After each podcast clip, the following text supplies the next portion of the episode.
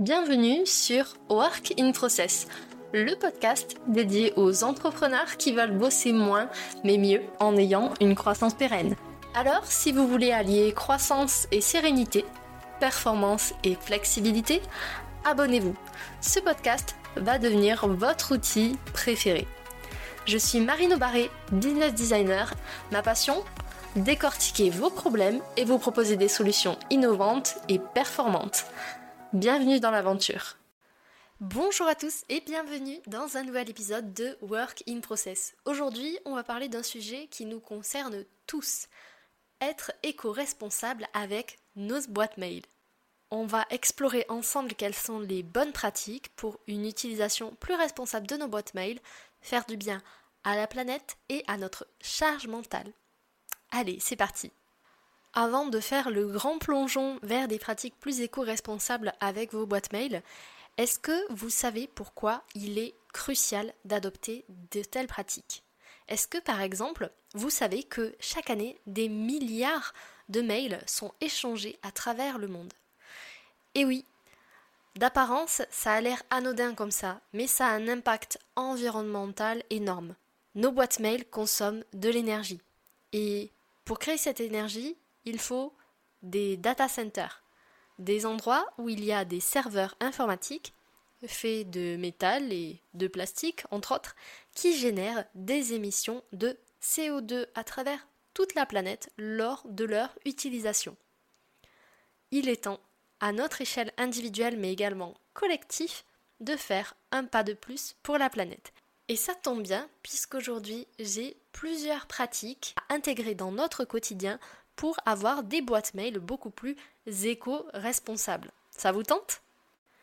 La première chose à faire, c'est de limiter le nombre de destinataires lorsque vous envoyez un email. Parce que oui, quand vous vous envoyez un email, en réalité cet email se duplique autant de fois qu'il y a de destinataires.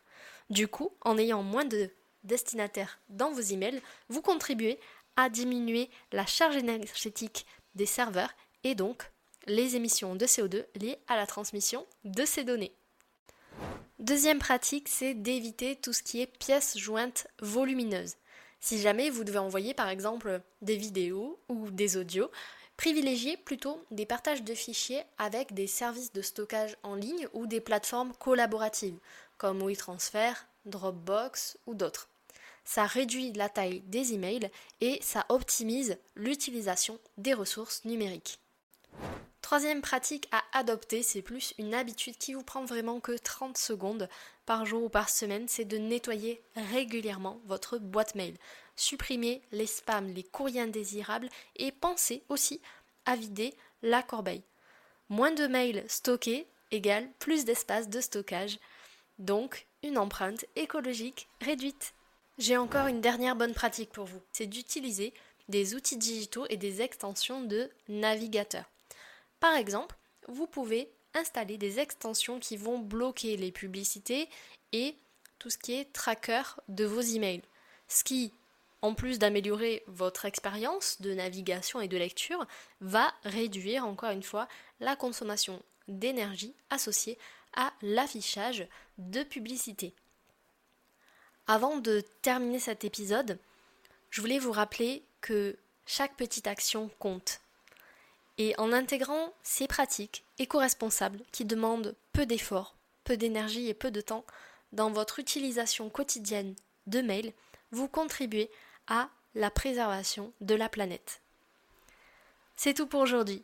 J'espère que cet épisode vous a permis de prendre conscience de l'importance d'être éco-responsable avec vos emails.